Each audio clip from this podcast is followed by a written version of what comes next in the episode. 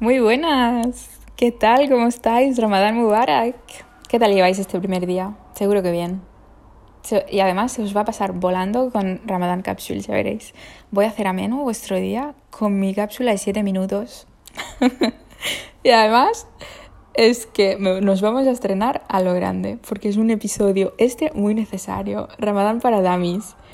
O sea, lo encuentro de vital importancia empezar, que esta sea la primera cápsula y no tanto para vosotros que formáis parte de la comunidad, sino para vuestro entorno, para los amigos, los vecinos, los compañeros, la persona que siempre se espera el bus contigo pero de la cual nunca te acuerdas del nombre, para esa también, porque sus preguntas se repiten y las respuestas son siempre las mismas, así que os dejo este episodio, guardarlo por favor, porque mm, es que ya me lo tenéis que agradecer, es que os estoy haciendo un favor y todo.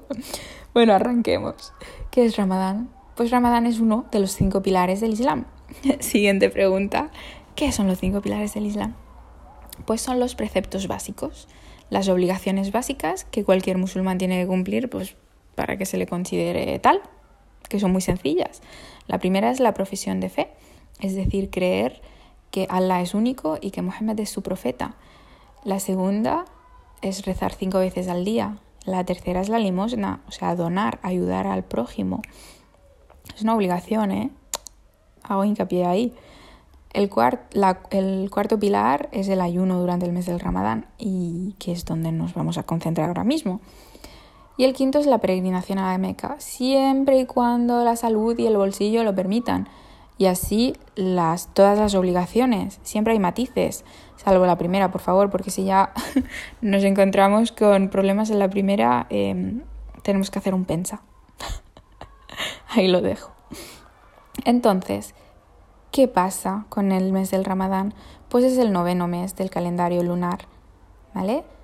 Hago aquí un pequeño, una pequeña introducción que el calendario musulmán es lunar y el calendario occidental es gregoriano, o sea, es solar. Por eso nunca cuadra los meses del, del calendario musulmán con los meses del calendario gregoriano. Y por eso muchas veces preguntáis, ya, pero es que el Ramadán hace cuatro años fue en verano y ahora es en abril, ¿qué ha pasado?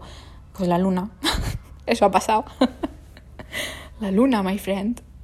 Que tiene efectos. Bueno, ya leeréis sobre la luna, o si alguno ya sabe sobre la luna, ya sabéis que tiene unos efectos brutales sobre nosotros. Anyway, ¿y qué ha pasado en este mes? ¿Por qué es tan importante? Pues porque empezó la revelación del Corán y desde el amanecer hasta el atardecer nos tenemos que abstener de comer, beber, fumar y de tener relaciones sexuales. Y no acaba ahí, ¿eh? Que aparte de relaciones sexuales, los besitos y las caricias con, el novio y la novia tampoco. Si haces eso ya mmm, ves y come. Y bebe que tienes que reponer fuerzas. Entonces, aparte, aparte del comer y el beber, tampoco se puede mentir, eh, tampoco se puede ir diciendo palabrotas. Es un mes de abstinencia en toda regla, en todos los sentidos. O sea, para mí es un mes de introspección brutal. Te tienes que concentrar en ti y en hacer el bien en el exterior. Ese es tu único trabajo. ¿Y podemos beber agua? No, en ningún momento. ¿Hay excepciones? Sí, obviamente que las hay haces el ayunas cuando estás bien, cuando te encuentras en situación de poder, de poder ayunar. Las mujeres embarazadas no ayunan, salvo que esté de un mes o dos y que lo vea conveniente con su médico. Eh, las personas enfermas, diabéticas y tal, tampoco lo hacen, salvo que puedan hacerlo, pero no están obligadas. Las personas muy mayores, lo mismo. Si se sienten con capacidad, ok. Si no pueden, pues no pueden, no pasa nada. Los niños pequeños tampoco. Las chicas, cuando les viene la regla, tampoco. Eso es un guiño, un, regalo que se nos ha hecho. Es un regalo envenenado, pero que, que se disfruta durante el mes del Ramadán. Y hablaremos con más detalles sobre este tema en otro, en otro episodio. Pero bueno, resumiendo, lo haces si tu capacidad eh, de salud te lo permite, si estás bien, si puedes. Si no, no lo haces. Es así de simple. Y lo siguiente, que lo hacemos porque queremos. O sea, no hay una obligación más allá de la religiosa, pero cada uno es responsable de uno mismo. Entonces, la typical question o afirmación de, bueno, pero tú come que nadie te ve, no viene a cuento, por favor.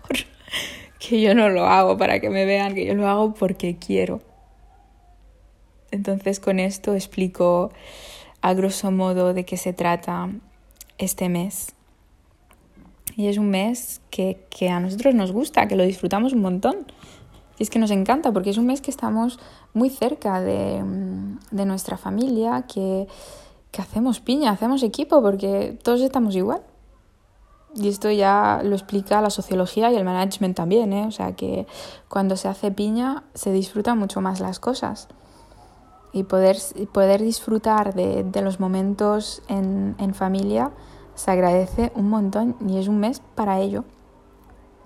Entonces, ¿cuándo podemos comer? Pues podemos comer en el atardecer. Pequeño tip, si queréis pensar en nosotros. Cuando veáis el alumbrado de la calle, ese es un buen indicio de que estamos a punto de comer, porque el alumbrado de la calle no engaña. Es el momento en el que estamos ya preparando la mesa y que vamos a comer. Y el momento de empezar la comida se llama iftar, que traducción literal del árabe es desayuno. Y aunque vayamos a comer de noche o de tarde, se le llama desayuno porque es la primera comida. Es que es de cajón. Si es que esta religión es muy simple. Entonces, espero haber eh, contestado a todas vuestras preguntas. Es un mes de verdad en el que se enseña mucho, para nada es un castigo, no se vive para nada así, al contrario, se vive como un mes donde aprendemos a gestionar de nuevo nuestra paciencia, a gestionar nuestra humildad, porque realmente te acuerdas de lo afortunado que eres. Porque sabes que aunque estás ayunando vas a tener comida después. Obviamente que a veces es complicado ayunar, obviamente que nos cansamos y nos gustaría terminar el día e irnos a casa, pero para eso está nuestro cerebro, porque lo estamos alimentando y lo estamos alimentando de cosas positivas y en ningún momento nos planteamos, pues lo dejo ya y, me voy a comer. O sea, de hecho, nunca es un planteamiento que, que tenga ningún musulmán porque lo hace a sabiendas de lo que está haciendo y lo disfruta muchísimo. Y sobre todo es un momento de salirse de su zona de confort. Obviamente siempre hay quien decide no salirse de zona de confort, que hay una y punto. Pero es un momento de replantearte muchísimas cosas, es un momento de cambiar completamente de rutina. Y que lo disfrutamos un montón y que no nos morimos. que el cuerpo aguanta. Y aguanta muy bien, os lo decimos, que cada año lo repetimos. Bueno, ahí os dejo eh, la intro sobre el ramadán. Espero que haya aclarado muchísimos temas y que si hay más preguntas, por favor, hacerlas. Si es que es muy guay. Venga, que os sea leve.